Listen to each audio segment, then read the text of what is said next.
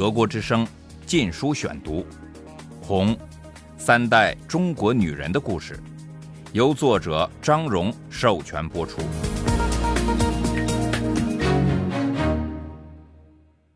第十二章：巧妇能为无米炊。大饥荒，一九五八至一九六二年。第一节。一九五八年秋天，我六岁了，开始上小学。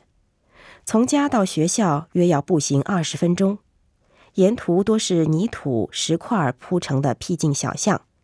每天在上学、放学途中，我总用双眼盯着每一寸路面，搜寻被踩进石缝、泥土里的破钉子、锈螺丝钉。所有能送进火炉去的破铜烂铁，都是我的目标。当时六岁的我正在为席卷全国的大炼钢铁出力呢，我得和同学们比赛，看谁捡的废铁最多。到处都有大喇叭传出震耳欲聋、日夜不停的宣传口号和振奋人心的革命歌曲，红旗四处飘扬，报纸通版标题、涂在墙上的大标语都在呐喊：“大跃进万岁！全民动手大炼钢铁！”尽管我不完全明白到底发生了什么事，但我知道毛主席要全国老老少少炼很多很多的钢铁。在我的学校里，干锅代替了我们烧饭的铁锅，放在厨房改装了的大炉子上。铁锅已被砸得稀烂，与我们收集到的废铁一块儿倒进里面。炉子昼夜熊熊冒火，直到倒塌为止。我们的老师一天二十四小时轮流把木块、煤炭塞进炉中，有的则用大勺子在干锅里搅动。许多课程都停下来了，因为老师们得全力以赴对付大干锅。高年级的学生也统统参加了。我们低年级的被组织起来打扫老师们的住宅，照看他们的孩子。我记得有一次和同学去医院看望一位老师。他的手臂被熔铁烫伤，身着白大褂的医生和护士们都神情激动地在医院院子里和病房过道里跑来跑去。原来这医院院子正中就立着一座炼炉，他们必须不停地把木材、煤炭送进去。有的医生一下手术台就跑去炼钢，整夜医院里热闹异常。在我入学前不久，我家搬进一个特殊大院儿。这里是四川省权力的中心，由几条街打通组成，一道高墙与外部世界隔开，住宅、办公楼应有尽有。进大门斜对着的是二次大战时期的美国军人俱乐部，海明威曾于1941年在这里住过。俱乐部的建筑是中国传统风格，有深红色的大圆柱和黄色的穹形瓦铺成的大屋顶。檐角翘上蓝天，这座楼现在是四川省委办公厅。院内有个很大的停车场，司机们闲坐着等待调遣。现在这里也竖起了一个巨大的炼炉，夜晚火光冲天，嘈杂的人声在距他三百码外的我的住房里都可以听到。我们家的炒菜锅和所有其他厨房内的铁家当都被扔进了这个炉子。但这并不影响我们吃饭，因为我们不需要他们了。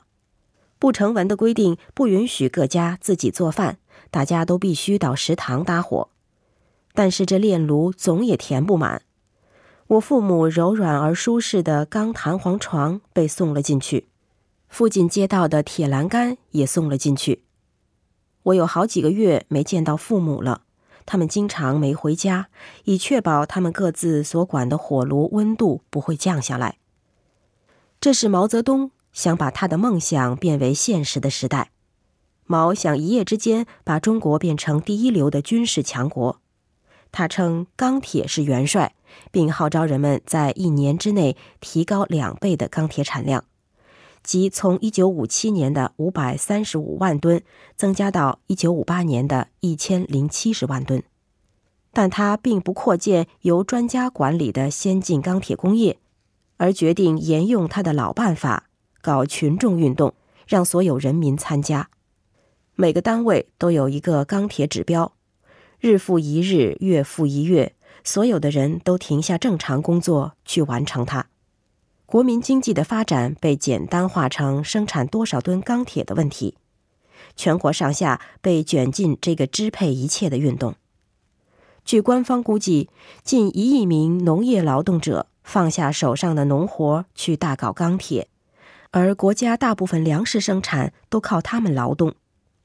平原、山区的树木都被砍光了，用作燃料。但是这场轰轰烈烈的运动生产出来的都是废铁，老百姓叫它“牛屎疙瘩”。这样荒谬的情景不仅反映了毛泽东对现代经济一窍不通，也反映了他不时认为自己可以随心所欲地改变、创造现实的倾向。不顾现实可能对吟诗作赋有用，但作为政治领袖，据此领导国家，则完全是另外一回事了。毛泽东的奥逆万物，还包含了他根本上对人命的轻视。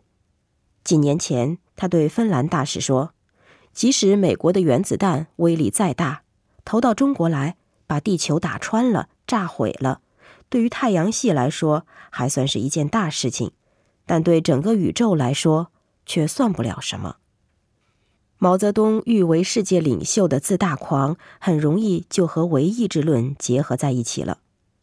除了迷恋钢铁以外，他还有其他的偏执念头。他突然憎恨麻雀，理由是它们吞食谷物，于是动员各家各户驱赶这些失宠的小生物。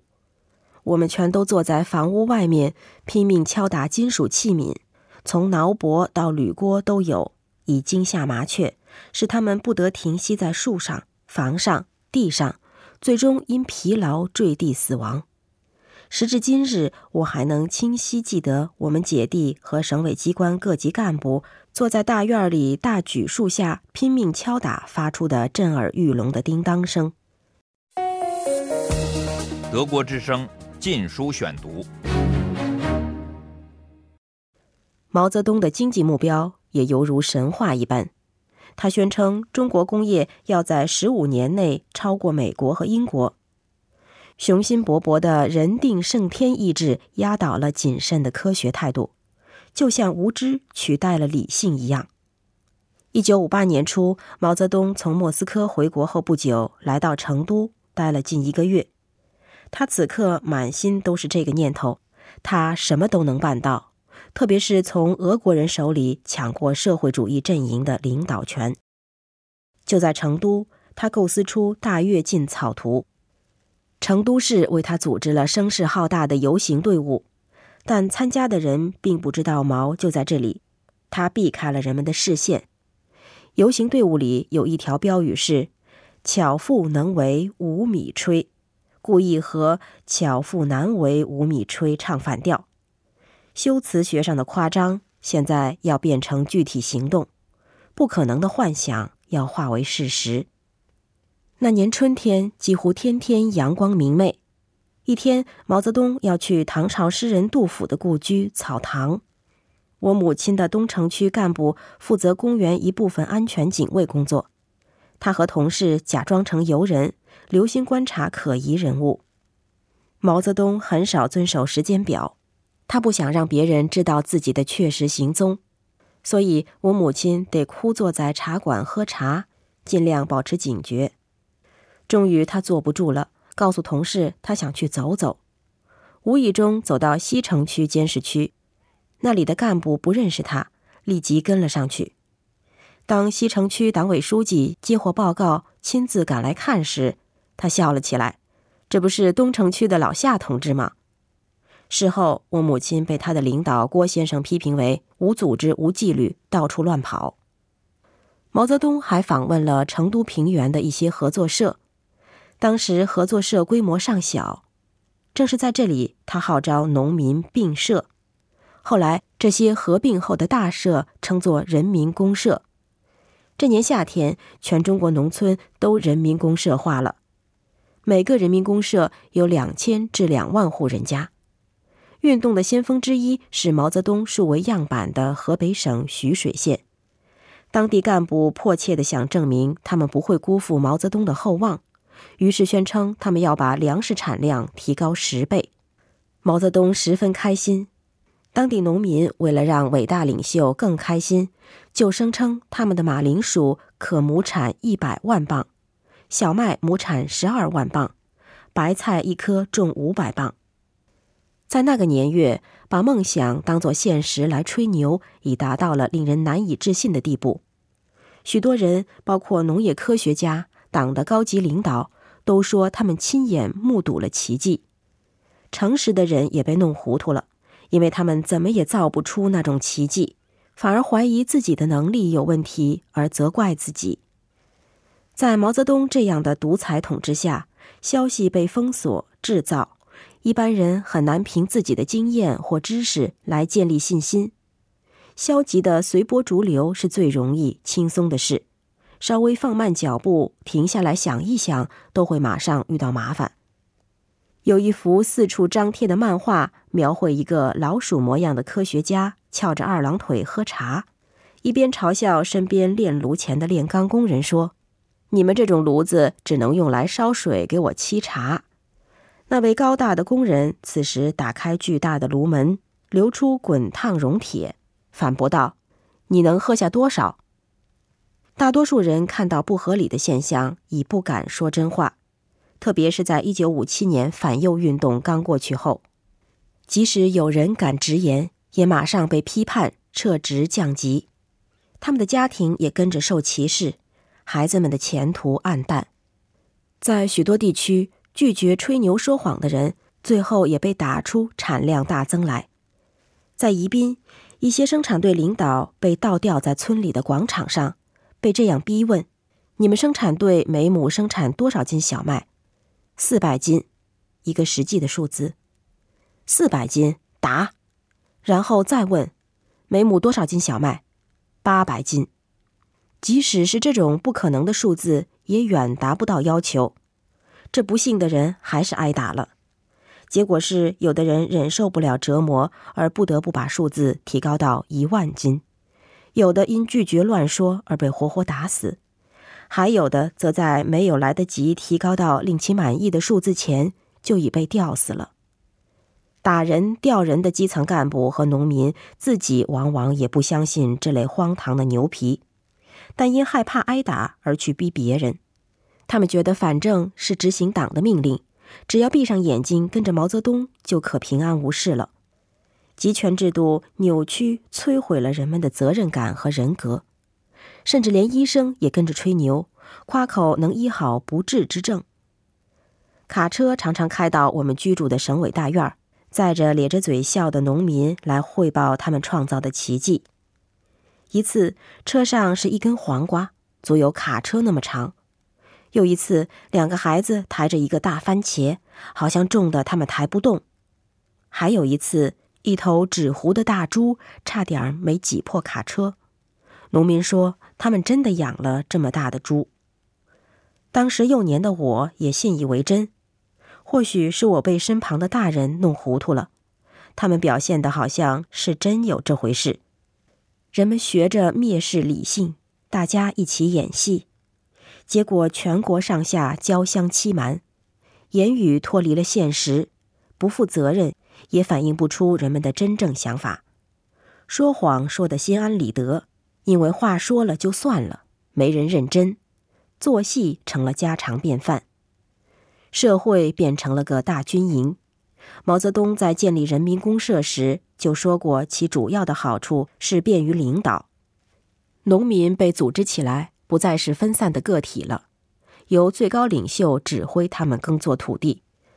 毛泽东把农业简化成八个字：土、肥、水、种、密。保管工，中央委员会发布了两纸文件，指示全国的农民应该怎样改进地力，如何使用肥料、密植农作物。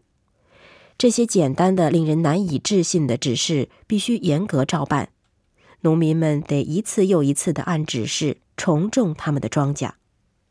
一九五八年秋收后，官方宣布农产量天方夜谭式的增长。当年全国小麦产量超过美国，《人民日报》开始讨论这样的议题：粮食太多了怎么办？结果是政府理直气壮的把农民赖以生存的粮食也夺走了。